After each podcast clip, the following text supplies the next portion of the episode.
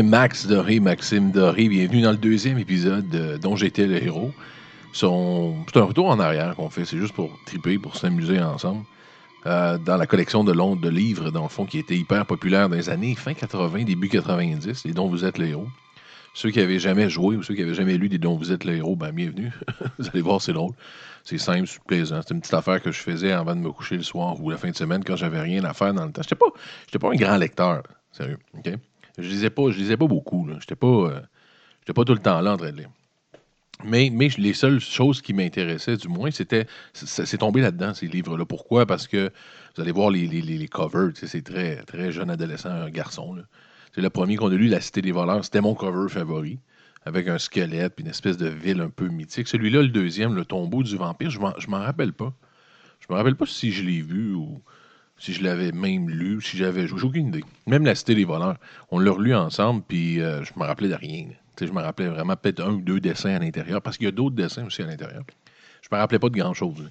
Euh, fait que, on, on passe vraiment à travers ensemble live. Il y a des bouts drôles. On a ri, je pense, la dernière semaine avec le premier. Il y a des bouts, euh, cool, il y a des bouts stupides, il y a des bouts comme n'importe quoi. C'est un livre pour les jeunes. Donc, euh, euh, un petit peu, par moments, un petit peu ridicule, par d'autres moments intéressants.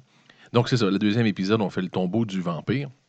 Si vous voulez avoir le premier, avant que je commence, juste un petit wrap-up, je ne veux, pas- reparler de la philosophie puis tout comment ça marche, parce qu'on le fait dans le premier puis ça va être redondant. Euh, mais si vous voulez écouter le premier, vous pouvez y retourner n'importe où, n'importe quel euh, fournisseur de podcasts, Spotify, Apple, même sur SoundCloud, écrivez Maxime Doré. Vous avez le premier. La seule chose, par contre, que je veux dire, avant qu'on commence euh, dans cette deuxième édition-là, dans le deuxième livre que j'ai choisi, Le tombeau du vampire, c'est qu'on joue, la façon qu'on joue, on joue pas avec des dés, OK? Ceux qui avaient déjà joué dans le temps, puis qui jouaient vraiment le legit. Moi, j'étais pas legit en passant, je jouais pas de même. Mais ceux qui jouaient vraiment avec des points de vie, puis une petite feuille, puis vous enleviez vos points, puis pas le même. Moi, je fais pas ça. Tu sais, quand on arrive, vous allez voir, quand on arrive contre un combat, parce qu'il y a souvent des combats là-dedans, ben on gagne. On gagne. C'est même ça marche, we win. Jusqu'à ce que, tu sais, moi, je check, ça fait une heure et quart qu'on joue, une heure et dix, puis que ça va nulle part, puis qu'on finit pas par mourir, ben éventuellement, je me fais mourir. Puis on lit la page finale comme si on avait gagné. Mais le but, je, veux vraiment, tu je veux vraiment passer à travers le livre. J'aimerais ça, j'aimerais ça le finir. Puis celui-là, euh, donc le tambour du vampire, il a l'air plus petit. Même le message, même le livre du début, l'introduction, l'espèce de mise en, mise en scène est beaucoup plus courte, vous allez voir. Donc, le dessus du livre, le dessus du tombeau du vampire, vous pouvez voir aussi euh, le, post que je fais. Je fais tout le temps un post avec l'image du dessus, mais je vais la décrire pour ceux qui n'ont pas le post. Donc, euh, c'est le tombeau du vampire, on parle de vampire, bien. C'est comme un- une espèce de château qui serait en Transylvanie, j'imagine, avec un. Tout est bleu autour, il y a des éclairs, donc une espèce de, journée d'éclairs. Le vampire est comme en vert, avec une longue cape, des doigts euh, avec des longs ongles, donc un vampire vraiment frustré. A des loups en bas avec lui qui en train de un cadavre. Un cimetière. Moi, j'avais même pas vu un cimetière qui une espèce de. Anyway, donc c'est vraiment cool. C'est vraiment une petite affaire qu'un gars de 12 ans à l'époque, moi, je me pouvais plus. Fait que let's go, on, rentre dans le tombeau du vampire. C'est un, un livre qui est écrit par Dave Morris. Comme j'ai dit dans le premier épisode, dans le premier de la mini-série, il y a Ian Livingston puis Steve Jackson. Ian Livingston puis Steve Jackson, c'est les écrivains, c'est ceux qui ont fondé le Dont vous êtes le héros. Ça vient d'Angleterre, ça a été traduit. On appelle ça Dont vous êtes le héros, là, mais c'est anglais, le vrai. Et euh, donc, cette fois-ci, c'est écrit par Dave Morris. Donc, c'est pas eux, c'est pas les, les fondateurs qui ont écrit celui-là. Parce qu'ils ont engagé des gens éventuellement aussi pour écrire, là, parce que ça finirait plus, sincèrement. Ils en ont fait 200 quelques, je pense. Vendu, des, vendu près de 20 millions d'exemplaires à travers les années. Vraiment, vraiment un succès. OK, on, on start, on rentre dedans. J'ai trop le goût de lire ce qui se passe avec ce merveilleux. euh. Donc, on rentre là-dedans. Là, ça commence avec. ah, Oh, j'ai ma petite musique d'ambiance. C'est important, ça. Puis je la change, je la change. Le premier, c'était comme avec des chaînes, ça fitait. Cette fois-ci, j'ai mis une musique un petit peu différente. Je vais mettre le son un peu moins fort. Commence comme ça. Pas pire? OK. Donc, on est dans le bois, ça dit le bois du regret. C'est avec une certaine tristesse que vous avez quitté, de bon matin, le petit village de la Roche-Posée, niché dans un méandre du- d'une calme, rivière. Après votre dernière mission, vous avez pu vous y reposer tout à loisir, et même vous y faire quelques amis. Fait plutôt rare lorsque, l'on est accompagné de la réputation qui est la vôtre. Bon, une mauvaise réputation. Car si la foule se presse autour de vous lorsque, terrorisé par une créature quelconque, vous êtes son seul recours pour l'en protéger, elle s'écarte vite dès que vous l'avez débarrassé de l'objet de sa peur. Le commun des mortels craint, en effet, ceux pour qui vie et mort sont mots du quotidien. Ou plus simplement, ceux qui osent risquer leur vie pour eux. Curieusement, et bien que connaissant tous vos exploits, les habitants de la roche posée vous avez accueilli avec simplicité, souriant même aux yeux écarquillés, de leurs enfants, écoutant les récits de vos aventures passées. Mais vous êtes un homme d'action, et bien vite vous avez regardé avec nostalgie votre fidèle épée, immobile dans son fourreau. Ça, ça, ça on tripe vraiment sur notre épée. Hein. On l'a vu dans le premier, on, on. Quand la nouvelle est arrivée qu'une troupe de bandits menée par un immonde magicien mettait à sac la province voisine, il ne fallut que quelques instants pour prendre la décision de vous mettre en route sans plus tarder pour Fier-Tour, sa capitale. OK, on va à Fier-Tour, la capitale. Et depuis ce matin, vous marchez. Vous avez tout d'abord traversé de riantes, prairies, de puis le soleil de l'après-midi vous a accompagné à travers des collines jusqu'à la, jusqu'à la Saudre, une rivière que vous avez suivie pendant quelques heures, qui vous séparait du crépuscule. C'est lorsque l'ombre de la nuit est arrivée qu'il a commencé à pleuvoir, et que l'air s'est subitement rafraîchi. Vous n'étiez plus séparé de la ville que dans le bois de regret, le bois du regret. Bien sûr, il vous aurait été impossible de contourner ces lieux sinistres, refuge d'incroyables légendes, mais il était déjà tard, et vous vouliez atteindre Fiertour avant que ses portes ne soient fermées pour la nuit. Aussi, avant le lugubre sifflement du vent, vous vous êtes engagé dans le bois du regret. Une erreur, à ne pas en douter. Car dans l'obscurité, vous êtes rapidement écarté du sentier bien tracé que vous aviez suivi. Difficile maintenant d'éviter de dormir à la belle étoile, dans la brume et sous la pluie. Cette nuit ne sera certainement pas votre meilleur souvenir. Et maintenant, tournez la page. Donc, on, arrive dans le bois du regret, en gros. C'est plus court, hein? C'est plus court que le premier, ceux qui avaient écouté le premier on lui met un petit peu en, en mood, dans le fond. Si j'ai bien compris, c'est ça. On, est dans, on est dans une ville, on est à roche posée, puis il faut se rendre à Fiertour. Tu sais, ça, c'est des traductions. Ça fait pas trop, ça fait pas très peur, hein, mais bon. On s'en va à Fiertour, puis pour ça, on traverse le bois des regrets. OK?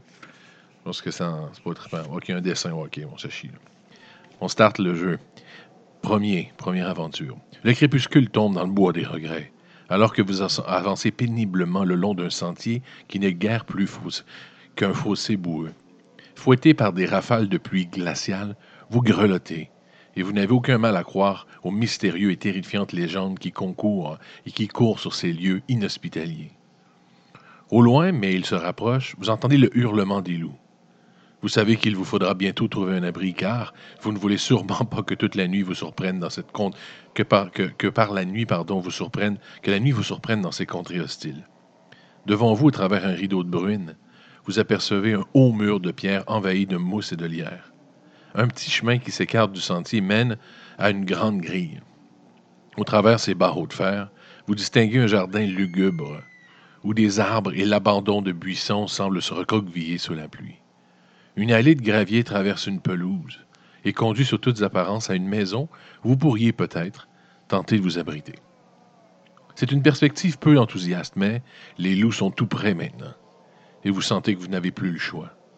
Au moment où vous, rendez la, vous tendez la main vers le loquet, vous remarquez avec inquiétude que des motifs de la grille semblent dessiner une silhouette, une forme vaguement humaine, aux énormes griffes recourbées.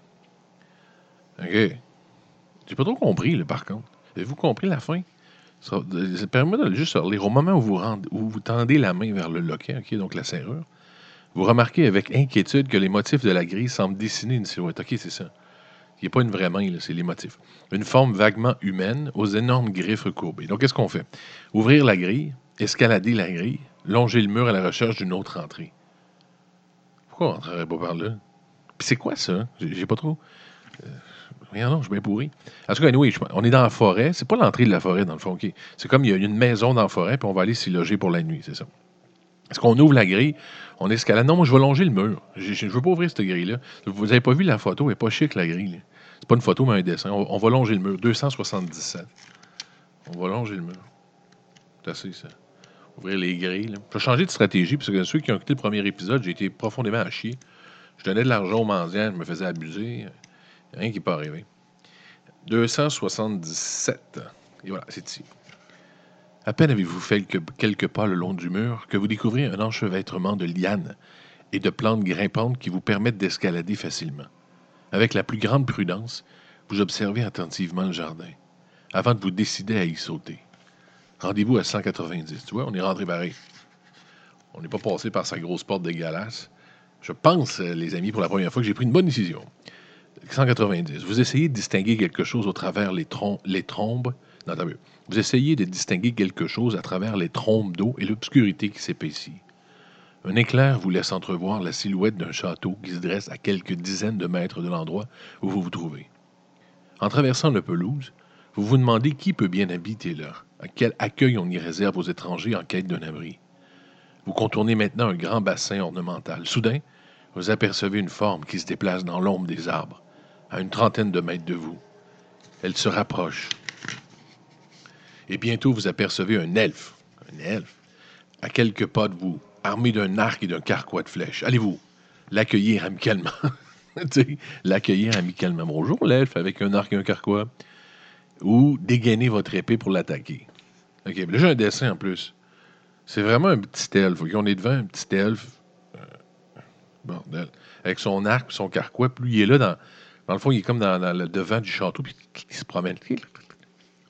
OK, garde, euh, sincèrement, euh, moi j'ai déjà, dans, je l'ai dit, je vais changer de stratégie parce que ça n'a pas bien été. je l'aurais accueilli amicalement parce que c'est un elfe. Mais non, faut pas, faut pas fier au 16, OK? La gang, dans, ça, dans, dont vous êtes les héros, on se fie pas au 16. 153. On l'attaque. You're dead, bro. Parce qu'on le sait tous qu'on gagne tous nos combats. Donc, l'elfe dément tourne autour de vous. Ah, il est dément. Tu vois, vous avez raison. Hein? L'elfe dément tourne autour de vous, cherchant votre point faible. Vous remarquez la pâleur de sa peau, la bave qui écume de ses lèvres. Voyons, Calvaire, il aurait pu me dire ça tantôt, tu sais. Voulez-vous l'accueillir? Voulez-vous y parler? Voulez la description? Vous remarquez la pâleur de sa peau, la bave qui écume de ses lèvres, et vous demandez si ce n'est pas la fièvre qui le fait délirer. Jetez les si vous menez le combat à son terme et que vous êtes vainqueur, rendez-vous à 231. Donc, comme j'ai dit, on est toujours vainqueur, sinon ça n'avancera pas.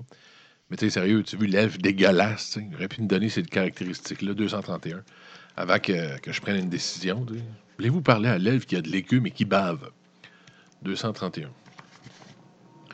Au fur et à mesure qu'il agonise, sa férocité démence se dissipe.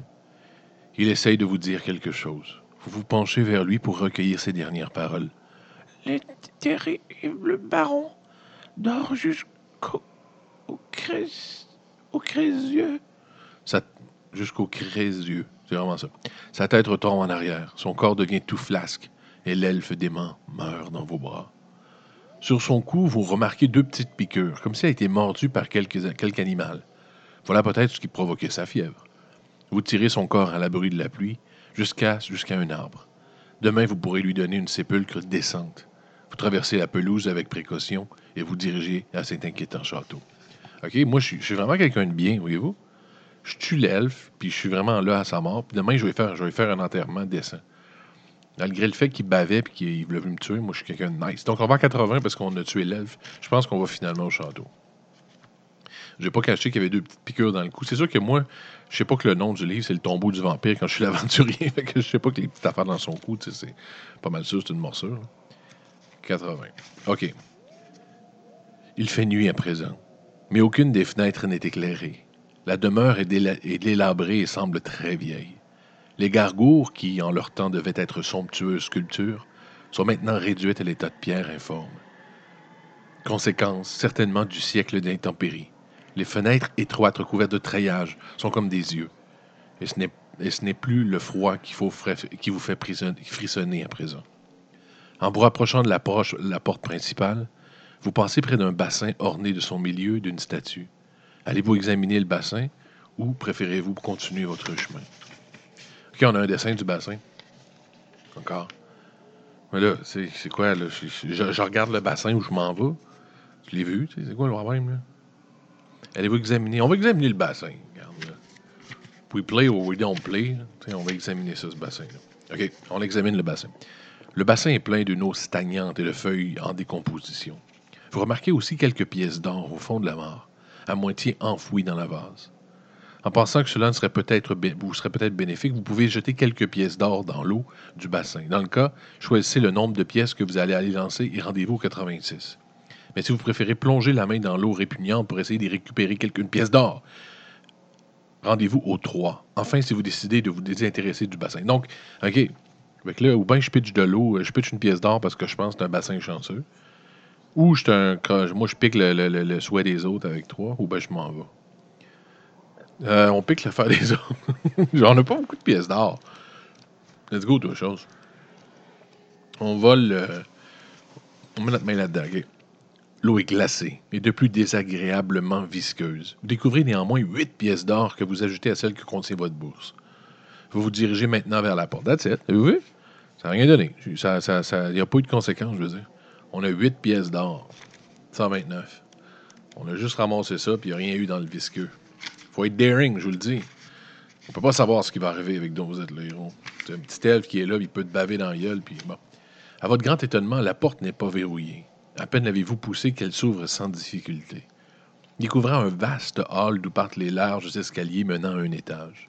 À votre droite, vous remarquez une porte à double battant et, de là des escaliers dans les pénombres, vous pouvez distinguer un couloir qui s'enfonce, qui s'enfonce plus profondément dans la demeure. Vous restez quelques instants immobile sur le seuil, le temps que vos yeux s'habituent à l'obscurité, puis, l'épée bien en main, vous vous apprêtez à pénétrer dans la salle. Allez-vous gravir l'escalier, vous dirigez vers la porte, traverser le hall ou emprunter le passage? Tu sais, que j'arrive d'une maison, là, demain, je vais emprunter le passage. Qu'est-ce qu'il disait donc du passage? Je dis que c'était comme une pénombre. On s'en fout. 36. Ça va dans le passage. Je vous le dis, c'est, on joue différemment, là. On y va, on y va, tu sais, euh, dangereux. On est dangereux. La paroi du couloir dans lequel vous progressez à présent sont faites de panneaux de bois massifs de couleur rouge, qui semblent par endroits avoir été brisés.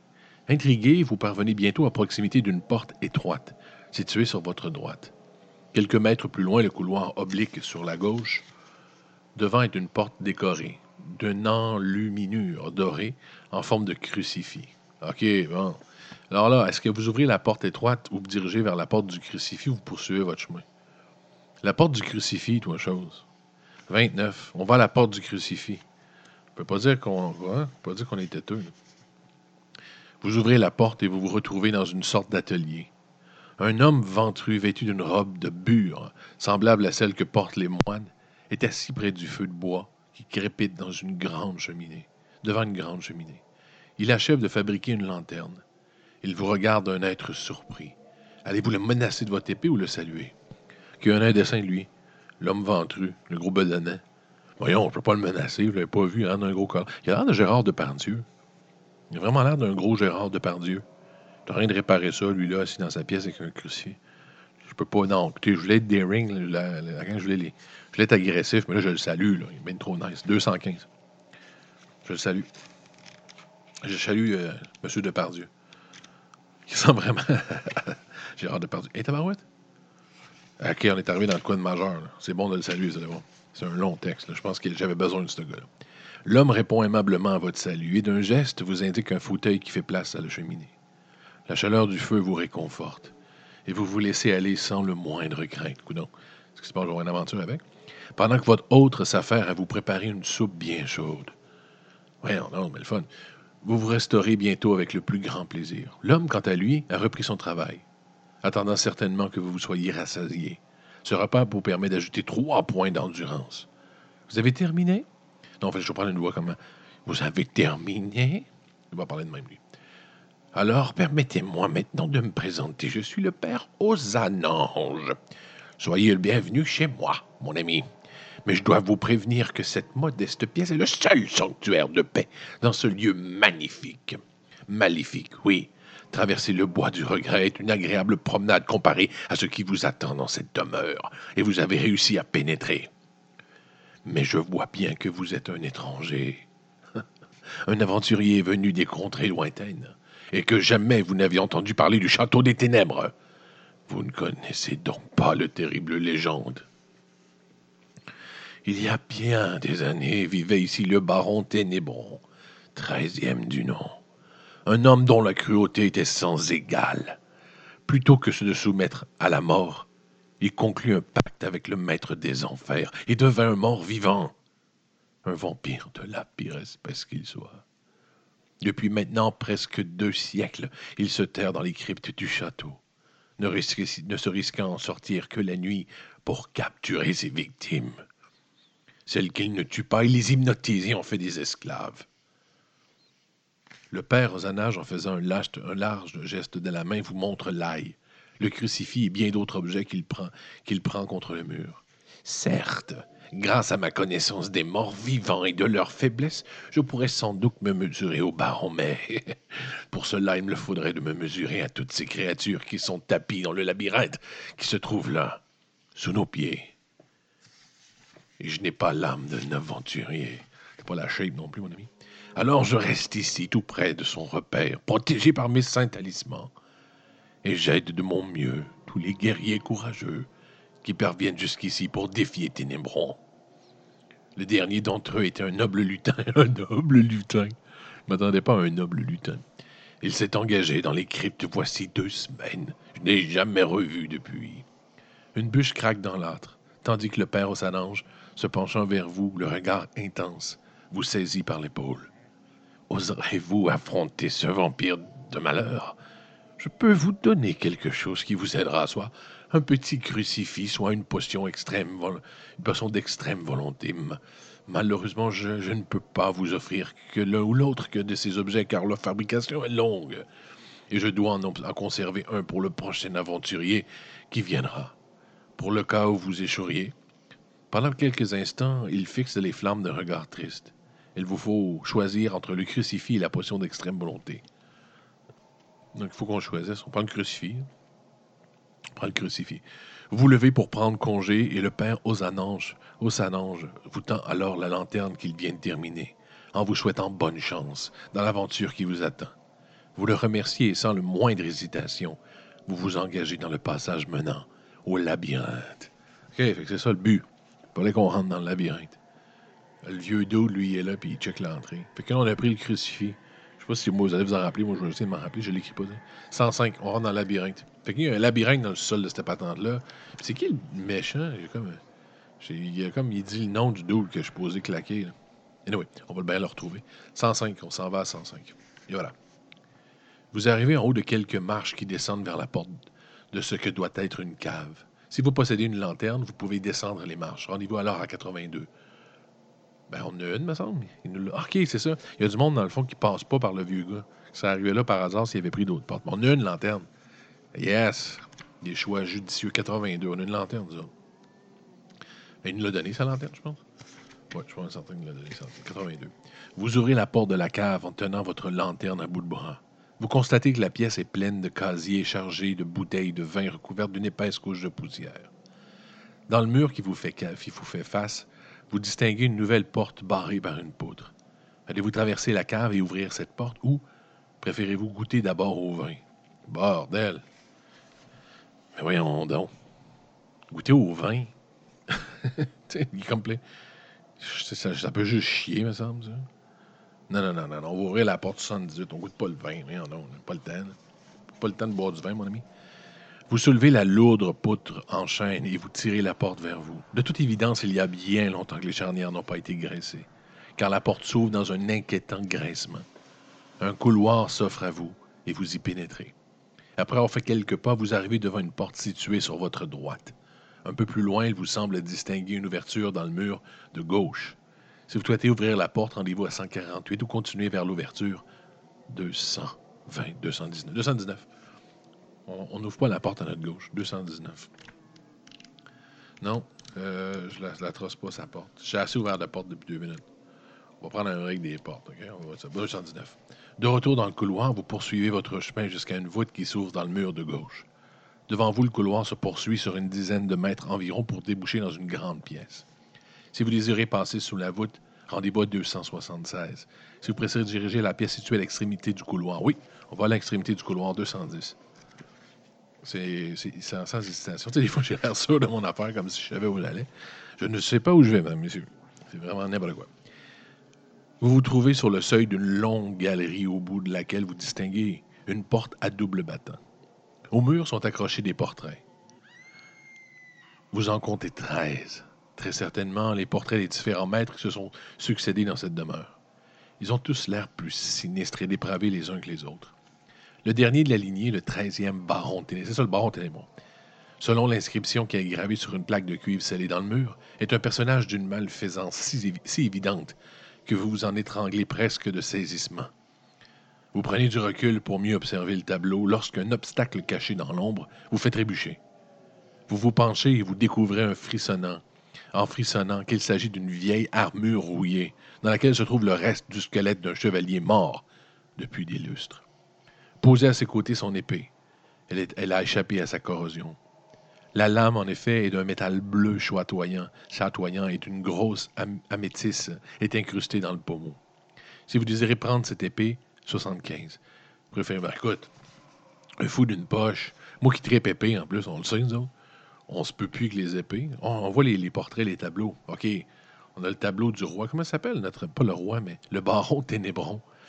C'est peut-être traduit un peu cheap. le baron de Ténébron. OK, on le voit. C'est vraiment Dracula, le baron Ténébron. Sérieux. Je sais pas pourquoi je ne catch pas.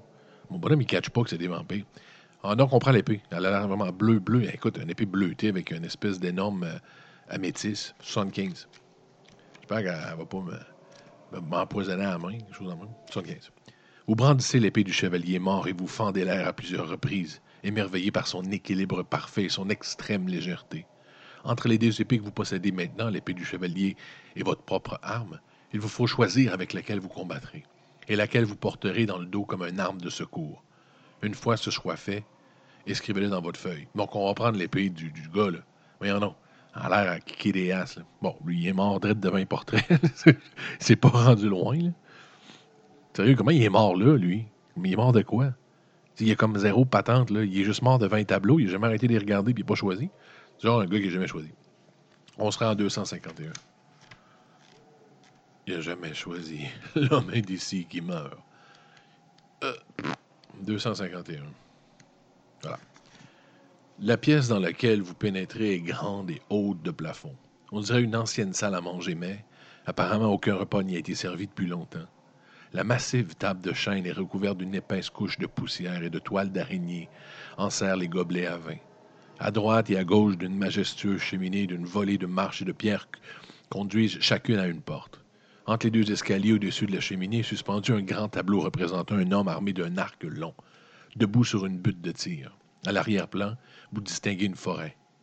Vous vous apprêtez à traverser cette salle lorsque vous sentez un imperceptible mouvement qui vous fait tressaillir. Et avec stupéfaction, vous voyez le personnage du tableau bander son arc et vous décrocher une flèche. La flèche qui vous, qui vous transperce l'épaule est tout à fait réelle. Et vous n'avez pas le temps de vous, interroger sur ce mystérieux, car l'homme est déjà en train de tirer une autre flèche de son carquois. La blessure que vous venez de recevoir vous fait perdre trois points d'endurance. Si vous êtes toujours en vie, vous arrachez le trait de votre épaule, vous arrachez le trait de votre épaule et sans perdre une seconde, vous décidez de ce que vous allez faire. Il y a un dessin. Dans le fond, la, statue vient de me, me, shooter. J'espère que je vais catcher, c'est pas normal où je suis. La statue vient de me pitcher une flèche, bordel. Euh, il a bandé son arc. Je trouve ça toujours drôle qu'on bande son arc. Plonger sous la table, attaquer le table. OK. Plonger sous la table, c'est la première chose qu'on peut faire. Attaquez le tableau à un coup d'épée. Moi, j'aime ça, mon épée. Lancez votre lanterne vers le tableau. Bon, mais là, si on, lance notre lanterne vers le tableau, ça se peut qu'on burn le tableau, mais il va-tu nous rester dessus? Attrapez un gobelet de vin et le jeter ce qu'il peut. Et jeter ce qu'il peut contenir sur le tableau. OK? Pensez-vous que dans le vin, il y a de quoi qui peut fucker le chien? Je vais faire ça.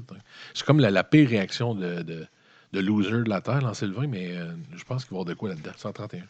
On va essayer ça. Parce que commencer à varger sur le tableau de mon épée, je vais avoir un colon.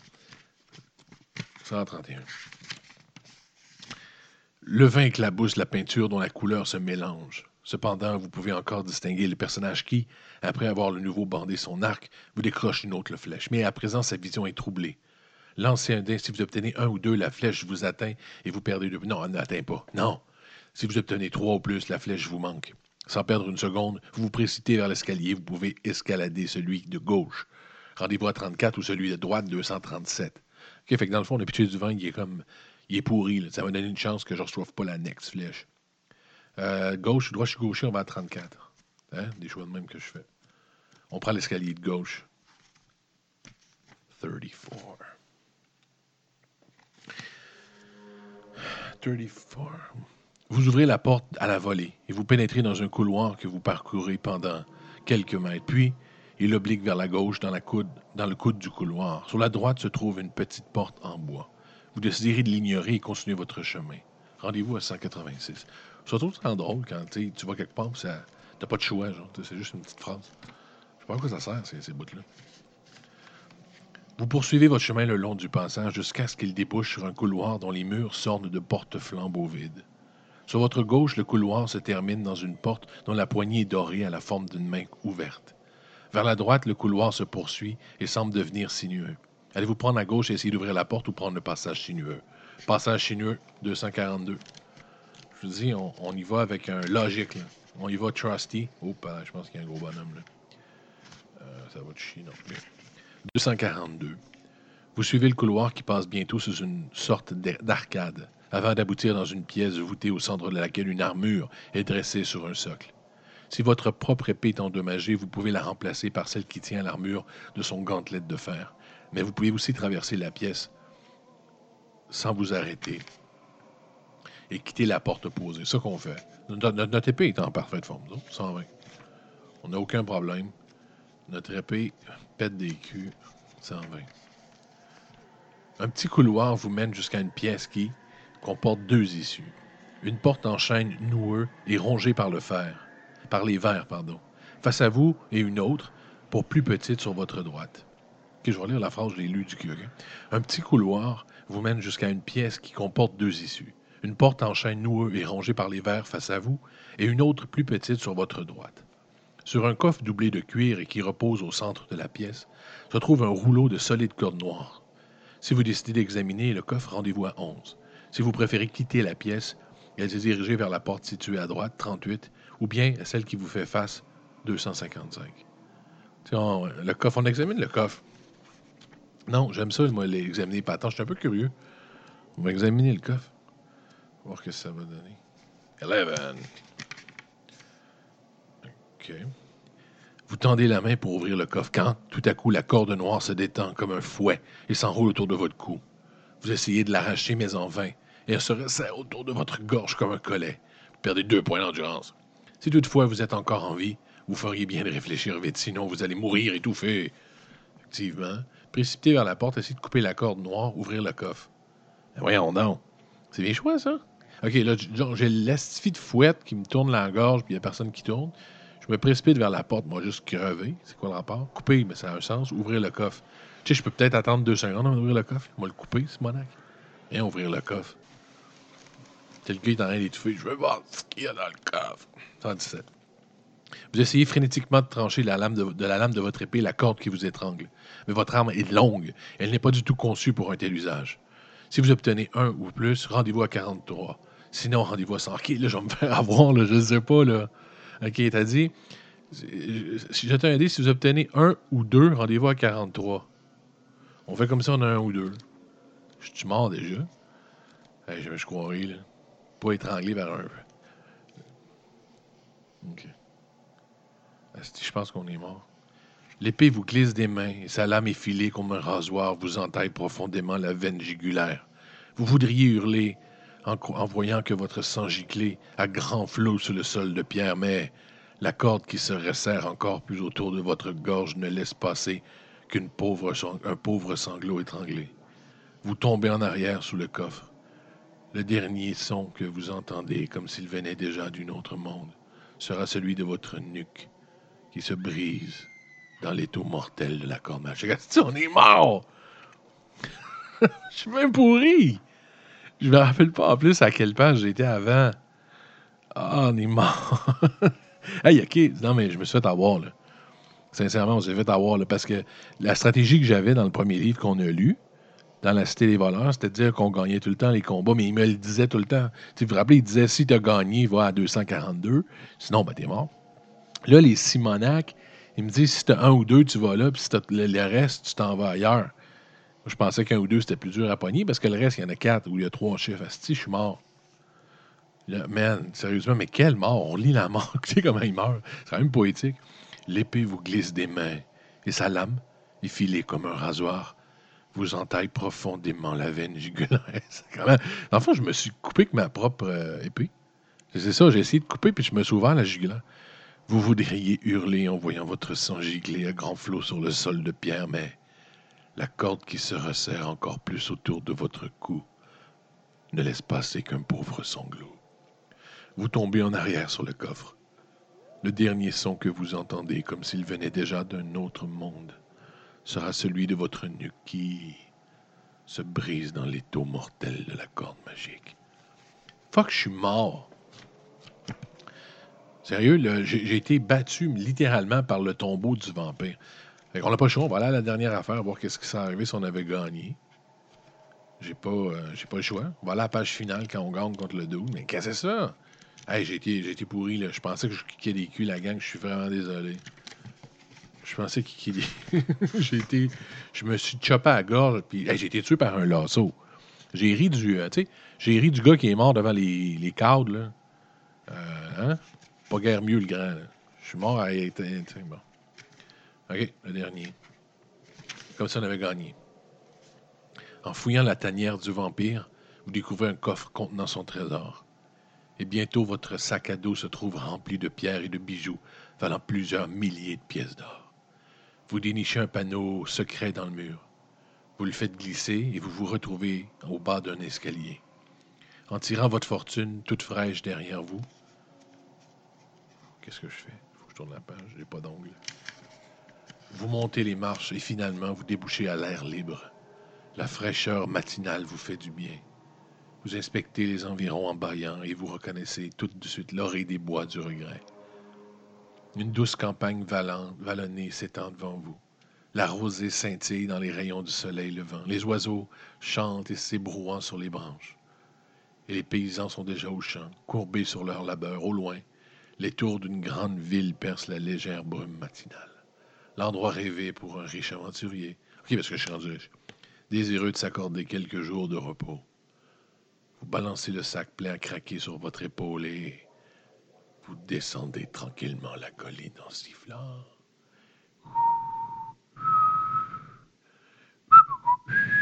je sais pas, je sais pas Star Wars. Ça n'a aucun bon sens. On est mort.